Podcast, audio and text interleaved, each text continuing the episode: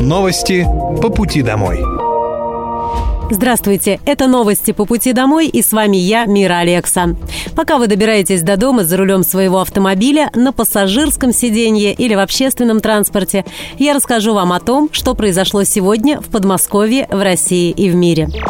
Московская область вышла на третье место в итоговом рейтинге российских регионов. За год Подмосковье улучшило показатели и поднялось на одну позицию. Эксперты оценили качество жизни в субъектах России, их социально-экономическое положение, состояние рынка труда, материальное благополучие жителей. Также критериями стали уровень научно-технологического развития и приверженность жителей здоровому образу жизни. Рейтинговый балл представлял собой среднее арифметическое значение баллов, которые которые регионы получили в 2022 году по всем этим показателям. В 2023 году в Подмосковье внедрят еще 9 проектов с применением искусственного интеллекта. На базе корпоративного университета Сбербанка в Истре прошел образовательный семинар по искусственному интеллекту при участии губернатора Московской области Андрея Воробьева. Сейчас в Подмосковье успешно работает 10 продуктов с применением технологий искусственного интеллекта. Это робот Светлана, Добродел, электронный талон по вывозу строительного мусора, контроль наличия ТО, экомониторинг, контроль такси, автобусов перед выходом на рейс, контроль безопасности на железной дороге, контроль наличия наледи и снега на многоквартирных домах и контроль лесных пожаров. В Подмосковье сейчас также реализуется пять пилотных проектов. Это контроль врачебной этики, голосовое заполнение медкарты, мониторинг очередей у регистратуры, контроль незаконных точек торговли, а также контроль за строящимися объектами. В 2023 году планируется внедрить еще 9 новых. Среди них планирование маршрутов общественного транспорта, контроль дворов и состояние дорог, контроль за состоянием школьных территорий, распознавание медицинских снимков и контроль питания в социальных учреждениях.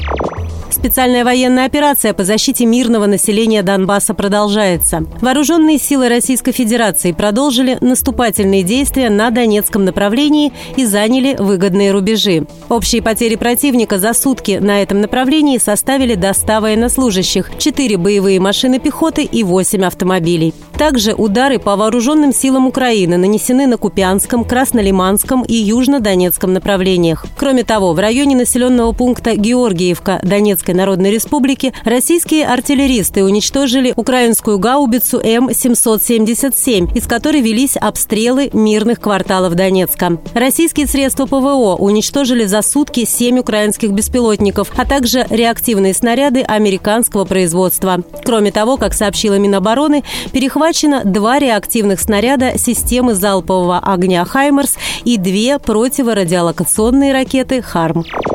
В Подмосковье в 2023 году более 96 миллиардов рублей будет направлено на меры социальной поддержки. Это льготы и выплаты, которые получают жители. Особое внимание уделяется тому, чтобы госуслуги были удобными, а их получение не вызывало сложностей и проблем, сказала вице-губернатор региона Ирина Коклюгина. Сейчас многие из числа госуслуг доступны даже с мобильного устройства. Они оформляются в несколько кликов или даже проактивно, то есть беззаявительно. В 2023 году бюджет будет также социально ориентирован. Прожиточный минимум увеличен до 18 832 рублей, а меры региональной соцподдержки станут еще более доступными и удобными.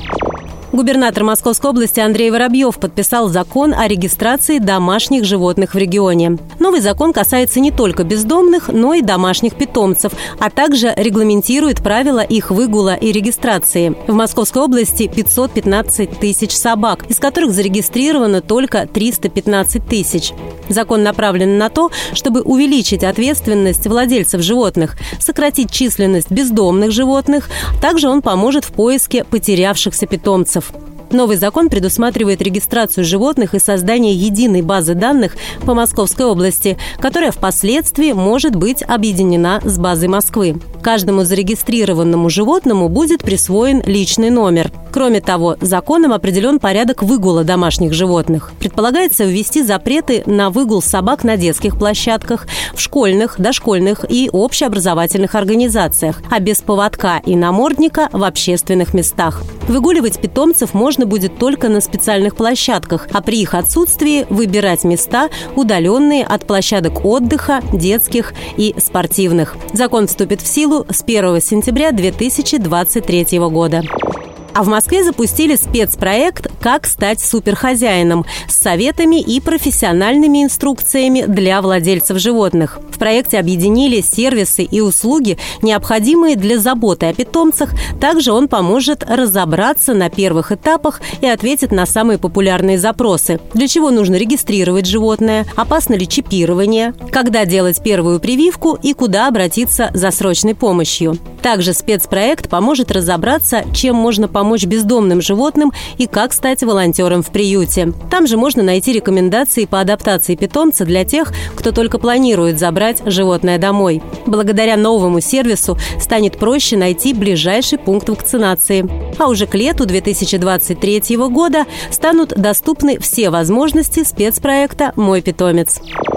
Подмосковье на Соборной площади главного храма Вооруженных сил России начался зимний фестиваль «Наша зима». Здесь заработал самый большой каток в регионе. Его площадь превышает 5000 квадратных метров. Посетители фестиваля могут прокатиться на крупнейшей тюбинговой горке длиною 60 метров. А для детей работает детская площадка «Крепость». Жителей и гостей региона ждут ледовые скульптуры, гигантские квадроциклы и упряжки с хаски. Все новогодние праздники будут работать шатры, в которых пройдут пройдут многочисленные мастер-классы. Здесь же можно написать письма и создать своими руками открытки для участников специальной военной операции, смастерить подарки и новогодние украшения. Организаторы подготовили более 18 вариантов проведения досуга на площадках нашей зимы. Каток в дни фестиваля будет работать бесплатно. За прокат коньков тоже не придется платить, но их выдадут только под залог документов, удостоверяющих личность. Продлится фестиваль до 26